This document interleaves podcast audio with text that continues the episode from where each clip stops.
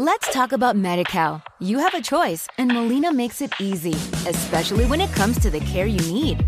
So let's talk about you, about making your life easier, about extra help to manage your health. Let's talk about your needs now and for the future. Nobody knows MediCal better than Molina. It starts with a phone call. Call 866 420 5330 or visit meetmolinaca.com. Let's talk today. La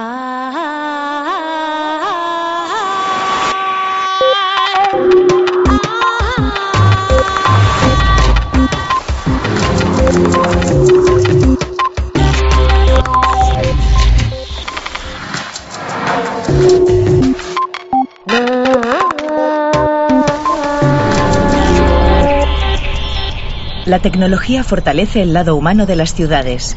Carlos Ratti. En el futuro, la apariencia de las ciudades no se alejará mucho de su aspecto actual, pero sí que cambiará su funcionamiento. Los recursos se utilizarán de un modo más eficiente y razonable, y en general serán más sostenibles de lo que son hoy. Convertir los núcleos urbanos en mejores sitios para vivir será posible gracias a la integración de las tecnologías digitales con las infraestructuras de la metrópolis. En este capítulo de redes, el arquitecto y diseñador Carlo Ratti revela a Elsa Ponset que esta transformación ya se ha puesto en marcha y explica de qué modo las nuevas tecnologías tienen el potencial de cambiar tanto las ciudades como las conductas de sus habitantes. Y además pondremos a prueba los conocimientos de los ciudadanos en materia de sostenibilidad y veremos cómo mejorarlos.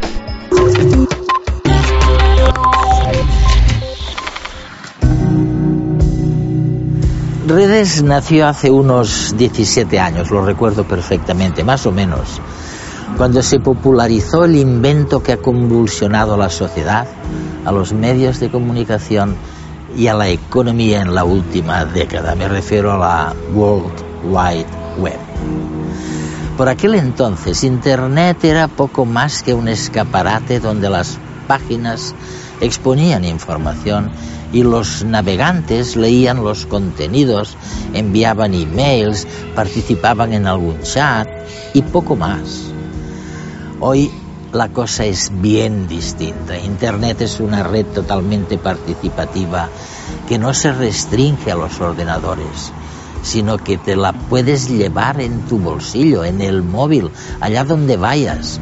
Internet ha transgredido el mundo virtual para irrumpir hoy en nuestro espacio físico. Estamos añadiendo a nuestras ciudades una capa digital que pone tanto a humanos como a objetos en conexión, con el objetivo de conseguir que las ciudades sean un lugar más idóneo donde vivir. Y en este capítulo nos lo explica Carlos Ratti.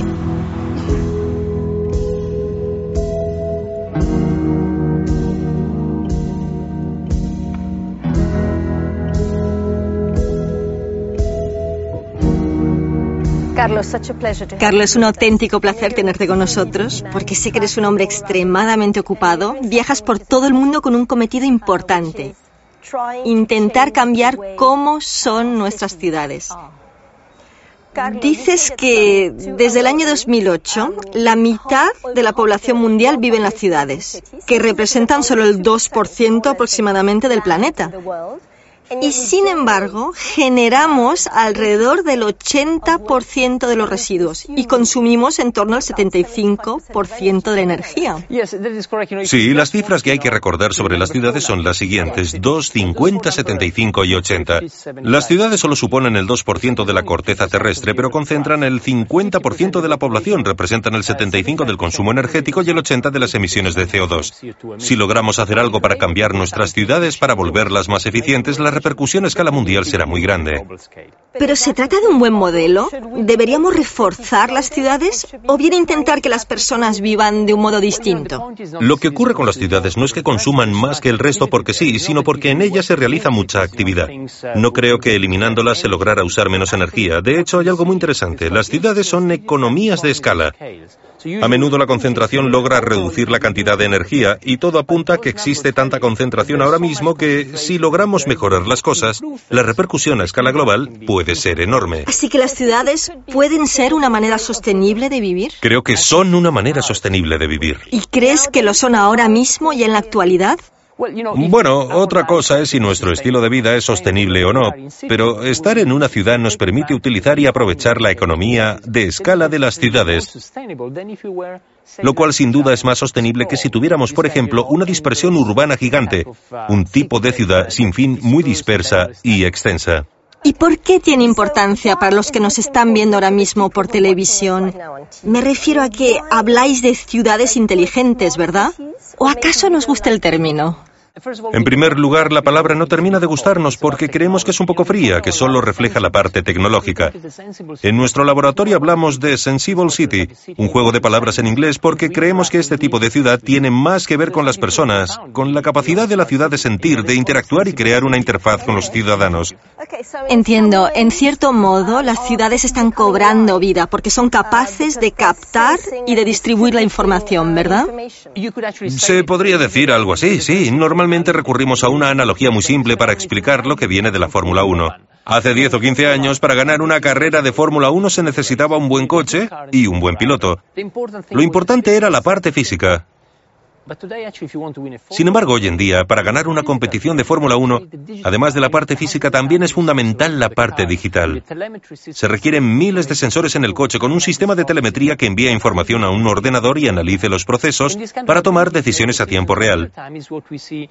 Esta capacidad de tomar decisiones a tiempo real es lo que vemos en las ciudades de hoy. Es casi como si nuestras ciudades se estuvieran convirtiendo en coches de Fórmula 1, como si tuvieran una mejor capacidad de respuesta. 24 horas al día, 365 días al año. Nuestro cuerpo no para. No baja la guardia para que todo funcione a la perfección. Si nos quemamos, el dolor nos avisa de que debemos estar alerta. Si nos falla la energía, se nos abre el apetito.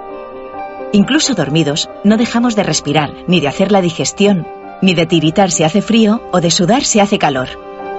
Quien coordina todas esas tareas y vela por el equilibrio de nuestro cuerpo es el sistema nervioso. A través de las neuronas sensoriales recibimos estímulos del entorno, que nuestro cerebro procesa para mandar una respuesta.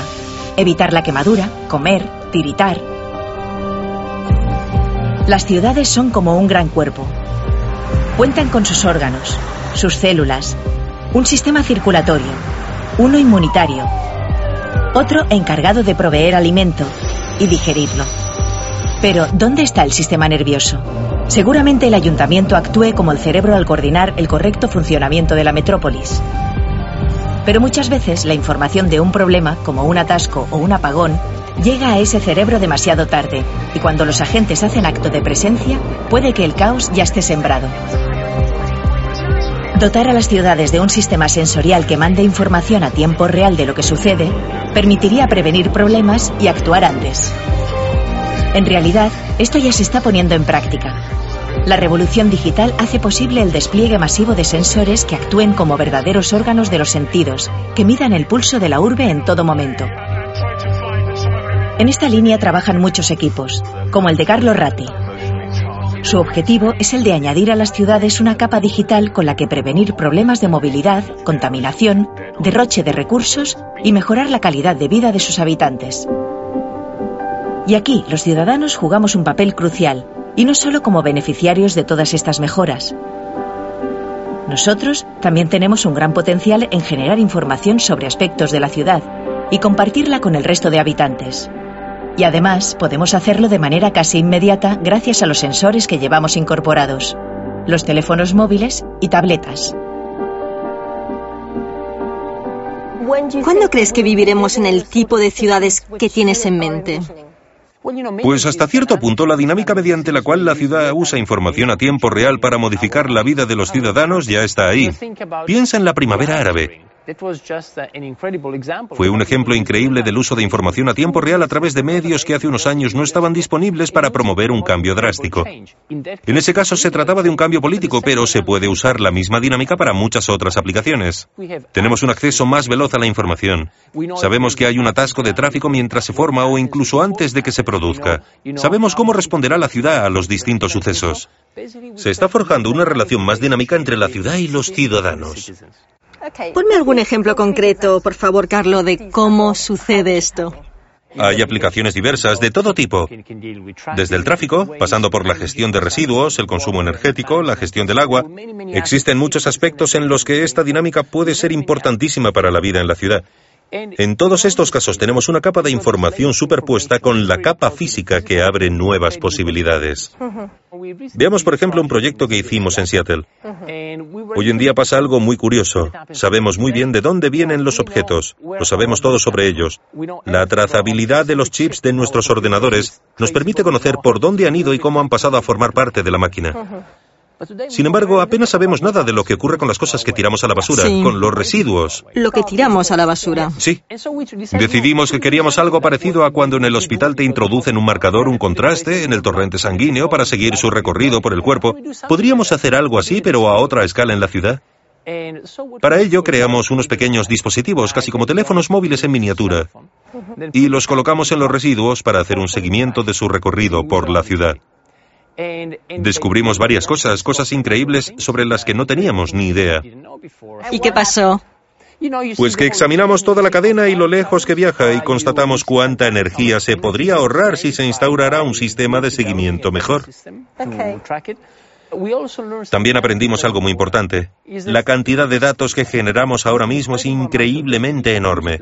Por cierto, si tomáramos todos los datos producidos por la humanidad desde el principio hasta el año 2003, el volumen de datos es más o menos el mismo que ahora producimos cada dos días. Estamos hablando de una cantidad increíble de información y si la compartimos con los demás y la hacemos pública, abierta, se pueden impulsar cambios en nuestra conducta.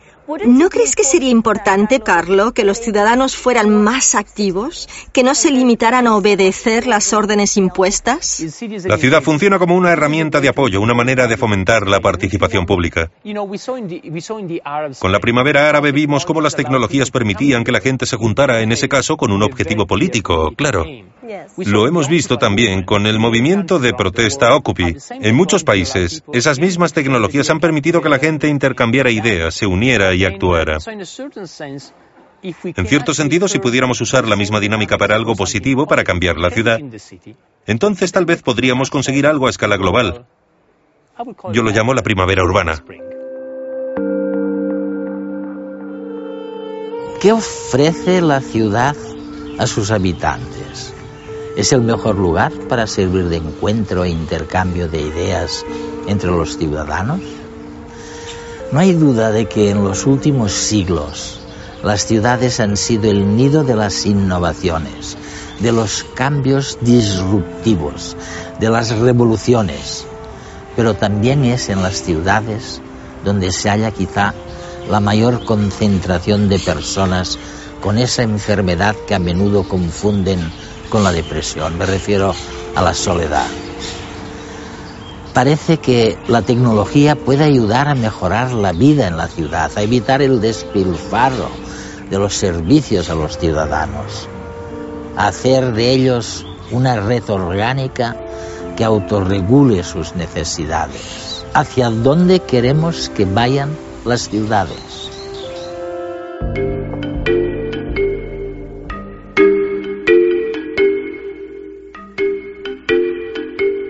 La ciudad me gusta, sí, me ofrece mucho estímulo, me, me, da muchas oportunidades de encontrarme con gente, incluso de acercarme a cosas que están fuera de la ciudad, porque tienen su marco de exposición en ella pero se desnaturaliza todo mucho, los ritmos de vida, la forma de vivir, la forma de relacionarse con el que tienes al lado, ¿no? Veo las ciudades como un espacio de comunicación para la ciudadanía. Por un lado, me gusta muchísimo la ciudad porque creo que es un espacio donde convergen todo tipo de ideas y es y donde puedes observar una gran diversidad y puedes abrir tu mente, pero por otro lado también creo que es un espacio hostil que está restringido y donde a veces te sientes muy solo.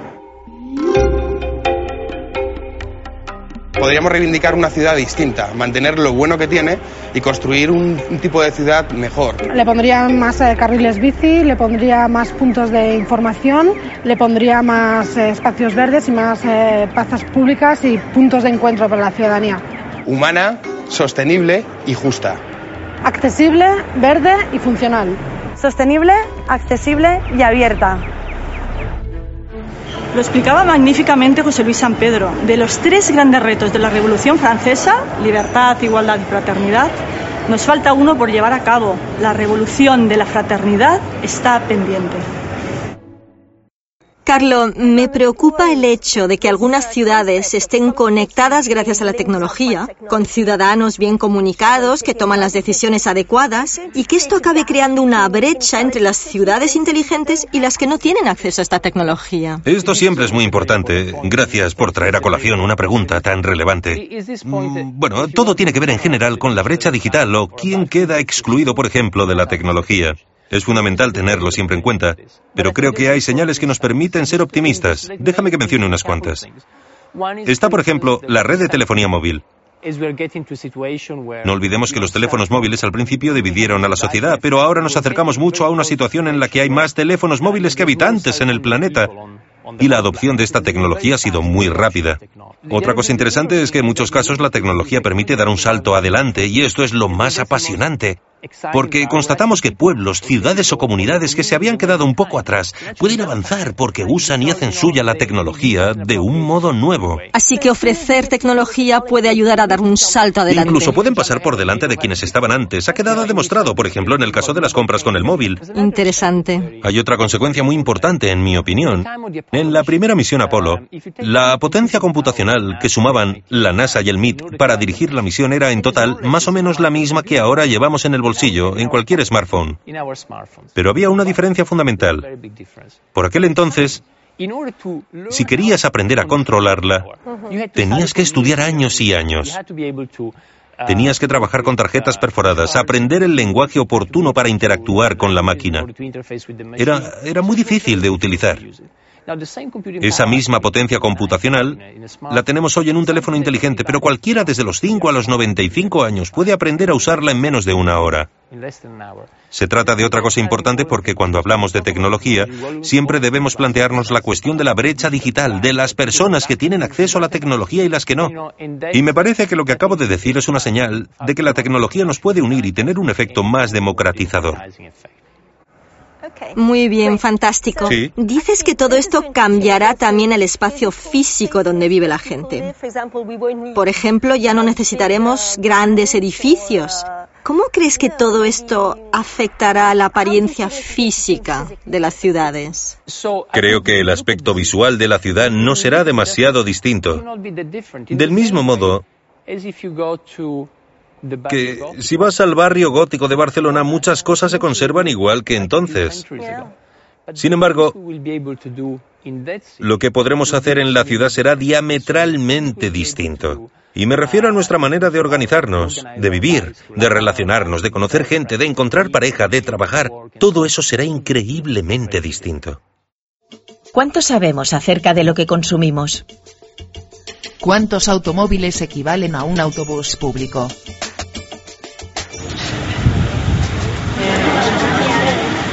Ocho coches. Unos seis. Unos 10 aproximadamente. 13 automóviles. ¿Cuántos litros de agua se pierden si dejamos un grifo goteando una semana? 8 litros. 12. 5 litros.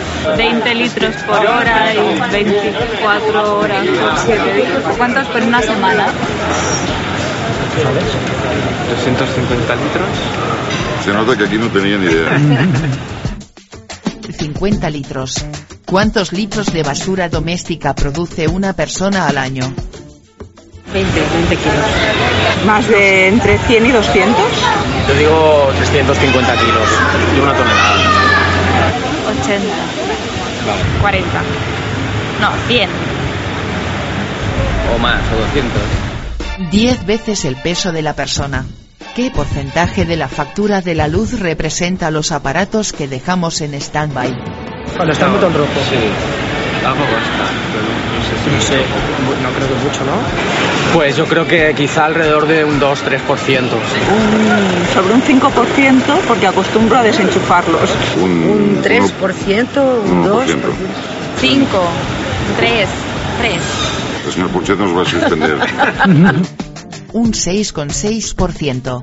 ¿Cuántas veces más cuesta una bombilla de bajo consumo que una normal? El doble. Tres veces más. Dos veces más, quizá. 4, 5. Siete veces más. ¿Y cuántas veces más dura? Cien veces más. Hombre, igual te has pasado, ¿no? Un mes más, dos meses más. Unas 10 veces más. O sea que dura el doble, casi un 100%. Que dure más del doble. Dura mucho, pero no sé, muchas veces, ¿no? Muchas... ¿Cuánto dura? Diez veces más. ¿Cuántas bolsas de plástico utilizamos al año en todo el mundo? Incalculable. No tinc calculadora suficient, eh? Pues ni idea, no sé, mucho. Bueno, ahora como cuesta el dinero, pues la gente no las compra tanto, ¿no? 10.000 millones más. Diez, sí, yo me quedo con 10.000 millones de bolsas. 10.000 millones. 10, 10, 10 millones. Son tantos que no me viene ni la cifra a la cabeza, muchas, ¿no? 500.000 millones. El equivalente a una cinta que diera 2.500 vueltas a la Tierra. Desastre. Vamos, que no me hubiese acertado ni una. Si fuese el trivial, ni un quesito tendríais. Va bien estas preguntas, ¿verdad? Sí. Nuestra huella ecológica, la cantidad de recursos que los 7.000 millones de habitantes necesitan para abastecer sus necesidades, crece imparable junto al aumento de la población y de su desarrollo económico. Tanto es así que se estima que en 2030 harán falta dos planetas para obtener los recursos para cubrir las necesidades de la población mundial. En la actualidad, más de la mitad de los habitantes vive en grandes ciudades, por eso el futuro del planeta depende cada vez más de la actividad de los ciudadanos y el cambio de sus hábitos de consumo. A continuación te ofrecemos 10 consejos básicos para reducir tu huella ecológica y contribuir a proteger el planeta. 1. Toma conciencia. Mentalízate de que toda acción que realices tiene un impacto. 2. Considera si realmente necesitas lo que vas a comprar o hay alternativas. 3. Da la máxima vida a tus cosas. Repara lo que se estropee antes de tener que tirarlo. 4. ¿De verdad tienes que coger el coche? Camina, pedalea o utiliza el transporte público. 5. Si no hay más remedio que ir en coche, comparte. 6. Reduce residuos. Opta por envases grandes con pocos envoltorios. 7. Reutiliza lo que puedas y recicla. 8. Ahorra energía. Hay electrodomésticos y bombillas de bajo consumo. 9. Evita dejar aparatos en stand-by o cargadores enchufados, ya que siguen gastando energía. 10. Ahorra agua innecesaria.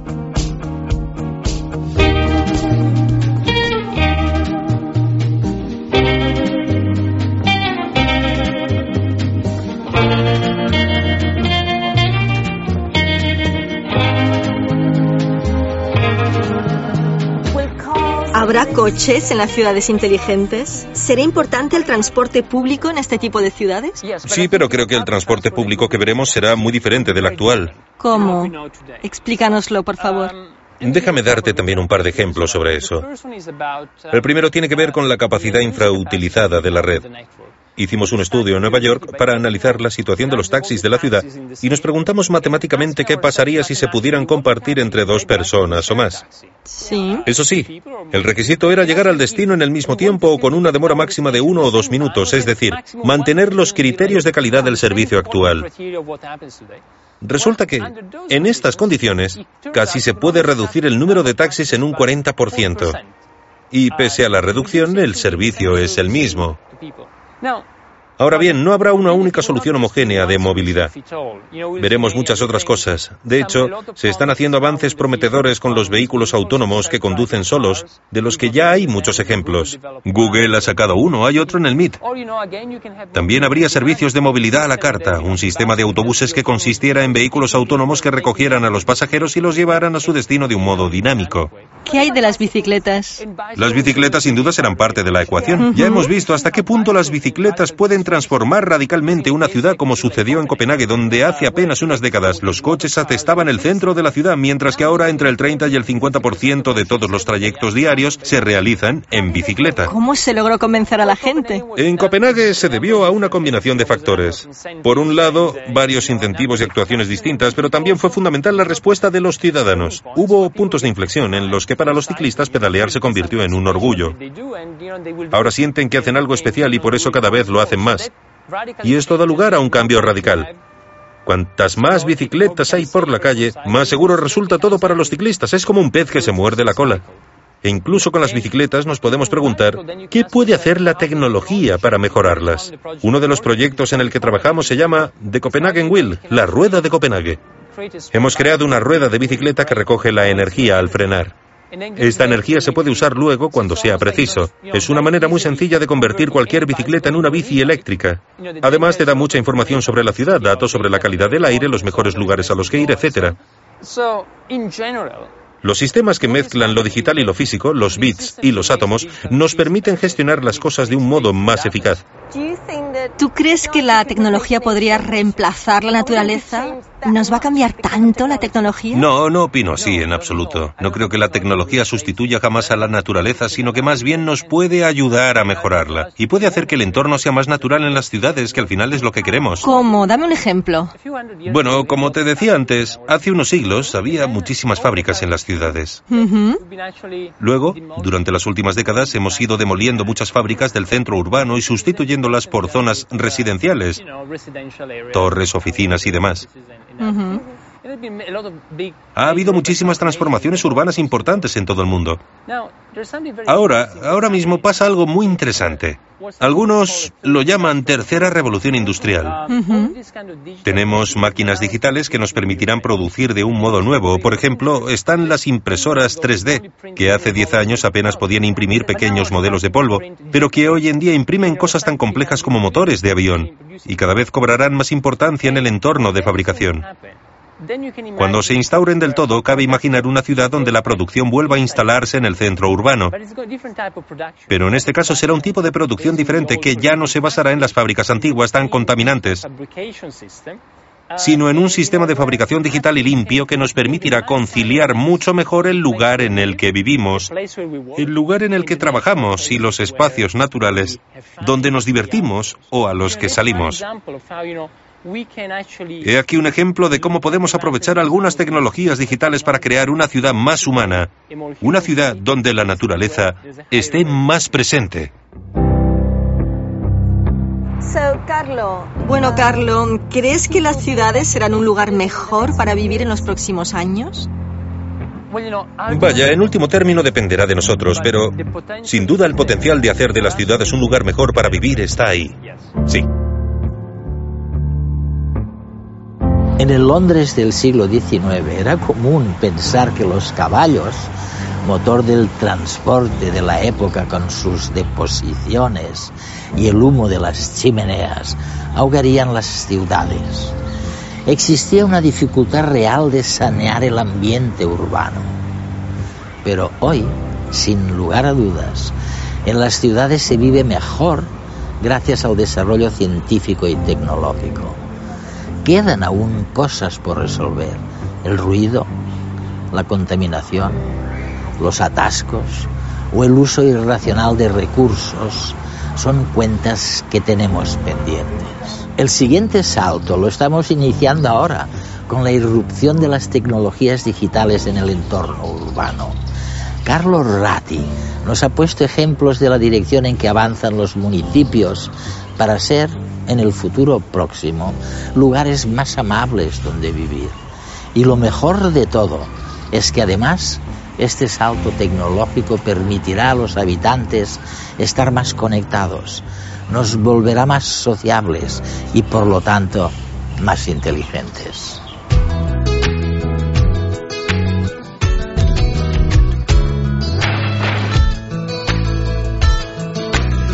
¿Cómo surgió el lenguaje?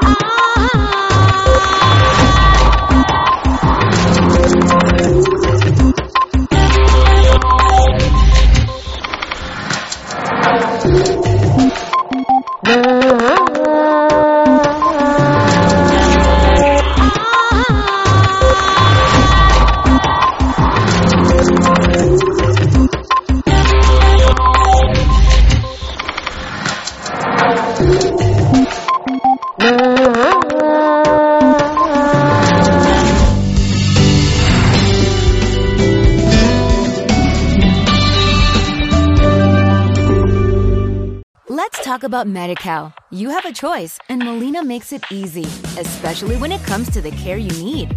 So let's talk about you, about making your life easier, about extra help to manage your health. Let's talk about your needs now and for the future. Nobody knows MediCal better than Molina. It starts with a phone call.